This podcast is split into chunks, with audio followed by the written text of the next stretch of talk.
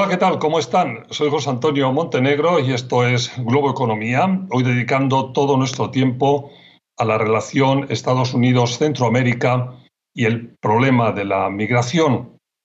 Muy concretamente, Honduras, Guatemala y El Salvador son los tres países en los que Estados Unidos tiene puesto el foco del actual problema migratorio. Eh, buena parte de los conflictos que oímos diariamente en la frontera sur estadounidense tienen que ver con migraciones provenientes de esos tres países. Eh, por esa razón, la administración Biden-Harris tiene como objetivo prioritario buscar soluciones para ese desastre humanitario que, aunque se manifiesta en el escenario de la frontera con México, eh, se origina desde hace tiempo más al sur, y lo que cree la nueva administración es que hay que intentar resolver el problema en origen. Aunque, como decía, el drama del día a día suele manifestarse en la frontera con México, si queremos ver soluciones hay que ir al, punto en donde se originan esas masivas migraciones. Unas migraciones movidas desde hace mucho tiempo, eh, principalmente por tres razones. La pobreza, la violencia y el deterioro del medio ambiente. La primera visita internacional de la vicepresidenta Harris fue hecha hace solo algunas semanas precisamente a uno de esos tres países, Guatemala, y quienes conocen bien las eh, prioridades de la nueva administración dicen que la Casa Blanca está convencida de que su trabajo con esos tres países eh, puede terminar dando buenos resultados eh, si se persiste correctamente.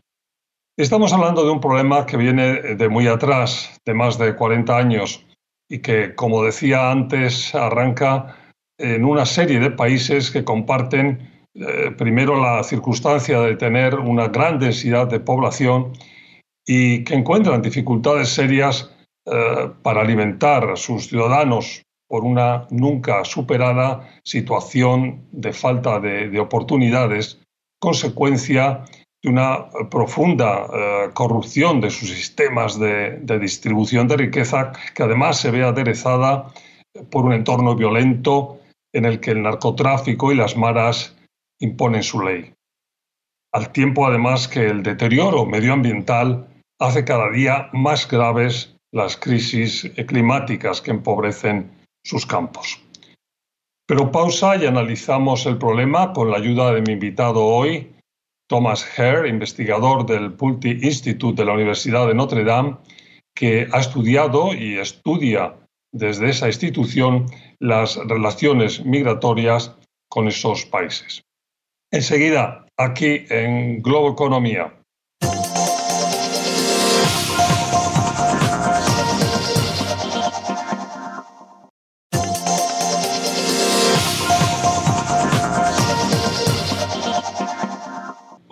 Como les decía hace un momento, mi invitado hoy es Thomas Hare, investigador del Instituto Pulte de la Universidad de Notre Dame. Tom, bienvenido a Globo Economía. Gracias por la invitación. Un placer tenerte con nosotros y eh, que nos ayudes a intentar entender mejor estas relaciones que yo decía en mi introducción complicadas entre Centroamérica y Estados Unidos por el problema migratorio, eh, una situación que viene de atrás. Pero antes, un poco el contexto, los, cómo hay que enmarcar eh, todo este tema. Bueno, creo que como bien dijo durante la introducción, ¿verdad? Que ya, ya llevamos años y años ah, enfrentando el problema. No es lo mismo de, de siempre, pero sí es parecido que, hemos visto los picos y valles a través de, las últimas décadas. Uh, por primera vez en los 80, otra vez a finales del, siglo XX y en los años recientes también, como en 2019 y ahora otra vez uh, este año. Y es algo que tenemos que entender como un, fenómeno cíclico, uh, pero sí tiene sus, sus causas principales que podemos investigar como como la violencia, como la economía como la corrupción y el medio ambiente. Por empezar con, este, con el tema de lo que tú llamas y lo que repetís cuando en los estudios que hacéis hay una palabra, una frase de la adversidad constante, repetida en esta, en esta región, que es, es algo que, que lleva eso, 40 años como poco, ¿no? Sí, sí es cierto que, que, esa diversidad es algo no tan tangible, ¿verdad? Como, como es el empleo, la violencia, y por eso no se discute tanto. Tiene su raíz más profunda tal vez durante la década de los 80, ah, durante las guerras en, en, Guatemala y en El Salvador, que, que los Estados Unidos apoyar fuertemente, apoyó fuertemente a, a los gobiernos en, en ese entonces y y eso creo que los, los centroamericanos sobre todo enfrentaron a una adversidad que no ha, no ha dejado de existir desde entonces. Un escenario y una situación en la que tres, uh, tres circunstancias que tú ponías rápidamente sobre la mesa al empezar a hablar, la pobreza, la violencia y también el, el, tema de la adversidad climática o el cambio climático, no, no estar respondiendo adecuadamente a eso, la hacen cada día un poco más difícil, ¿no? Sí, sí es cierto. Cuando se habla de, por ejemplo, de la violencia, ¿verdad? Es, ah, es un tema bastante, bastante fuerte y difícil y también aquí en los Estados Unidos lo hemos enfrentado y todavía aquí en San Luis, mi, mi ciudad, lo estamos enfrentando cada día todavía y nadie tiene la solución, pero Creo que es, es, importante entender la raíz de la violencia en Centroamérica como un fenómeno que fue importado uh, desde los Estados Unidos um, durante la, la, década de los 80. Y igual con, con empleo y economía que a lo largo de los años uh, el, el, consenso de Washington, todo el cambio uh, en las economías, otra vez, con, sin las instituciones suficientes lo fuerte suficiente para atender a los, los, los más pobres y, y, buscar y vigilar por sus necesidades.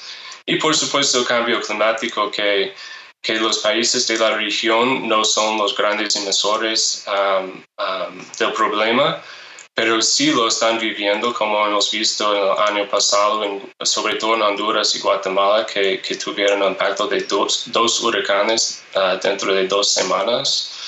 Y, eso sí tiene su, su, fuerte impacto. Por primera vez en nuestros datos estamos viendo el cambio climático como razón por la cual se, se busca migrar al mismo nivel de, de, la violencia. Y eso es que, algo que vamos a seguir viendo, creo. Bueno, y un tema además eh, que yo comentaba en la introducción, que es previo, que es que son países con unas poblaciones eh, tremendamente grandes, ¿no? Eh, son muy, muy densos. Tom, el tema de, aunque oímos siempre cuando hablamos del problema migratorio, oímos hablar de la frontera, se insiste en los problemas en la frontera, pero los problemas vienen de países concretos, como decíamos, con problemas eh, demográficos de entrada complicados, después con situaciones políticas por años y años y años que han llevado a la, a la pobreza y a, generar unos escenarios de violencia que son difíciles de, de, de sostener. Eh, hay que ir al origen, ¿no? Eso, eso, lo tenéis también cuando, cuando investigáis, porque hay que decir que vosotros os dedicáis continuamente a estar investigando esto, tenéis esa misma sensación que yo decía que tiene ahora la nueva Casa Blanca, de que sobre todo el problema está en trabajar en los países que, donde se originan las migraciones. Es así, ¿no? Sí, es cierto que la, la, única respuesta que va a dar frutos a largo plazo es, es el desarrollo eh, dentro de esos países, el desarrollo social, económico y político, porque creo que hablamos de, de estar en transición todavía, que esos países que, que salieron del siglo XX uh, uh, ya terminando sus guerras hasta los 90 en El Salvador y, Guatemala, todavía son son democracias jóvenes, ¿verdad? Que, que están desarrollándose y, y, y en, en, un periodo de transición a la paz um, y, al desarrollo, que, que, ciertamente hemos visto algunos, algunas mejoras en cuanto a, a, los, uh, a la economía y, al um, Producto Interno Bruto, etc., pero eso no es, uh, no es suficiente, por supuesto y, y, también porque también vemos la inequidad y, dentro de los países y, y también un, un, un cierto uh, un cierto nivel de desconfianza con la democracia. Eso es cierto que los países, los tres países andan por debajo del promedio para América Latina en apoyo para la democracia. Entonces tenemos que ver los frutos para poder uh, mostrar al, al, pueblo centroamericano que sí hay, hay un futuro bueno. Eh, vosotros hacéis continuamente estudios, investigaciones. Yo he visto unos recientes con el de, de, de Honduras en concreto ¿Cuáles son un poco las tendencias en esta historia que decimos que ya viene de atrás, que tiene 40 eh, años como poco? Eh, ¿qué, tendencias veis? ¿Qué es lo que está pasando en los últimos tiempos? Sí, bueno, lo que, lo que estamos viendo es que cambian de minuto a minuto, ¿verdad? Un día puede ser la violencia que, que está motivando a la gente a salir y otro día es el, el empleo. Entonces tenemos que ver una panorama más holística. Uh, del, problema. Pero sí, lo que estamos viendo, sobre todo una falta de, empleo bueno. Uh, siempre hablamos del empleo, pero más de la mitad de los hondureños que tienen empleo todavía tienen intenciones o preferencias para, para migrar. Y eso muestra que no es, no es tener un empleo, pero es tener un empleo buena, er, bueno que, uh, que da suficiente para, para con los ingresos suficientes para alcanzar los gastos uh, diarios para la familia. Y creo que, creo que ahí tenemos que ver lo de, de, de las instituciones, ¿verdad? Que la gran mayoría de, de la población en los tres países hemos, visto no tienen confianza en la policía, no tienen confianza en los sistemas de justicia y así no, no reportan uh, los crímenes y, y a, la policía. Entonces es un, un, problema institucional que hay que solucionar también. Que está totalmente, que es que pone de manifiesto que el trabajo hay que hacerlo en origen. Vamos a tener que ir a una pausa, nos vamos, cuando volvamos intentamos enfocarnos sobre todo en planteamientos y medidas eh, que podrían ponerse en marcha para, para ir mejorando la situación. Sigan con nosotros Globo Economía.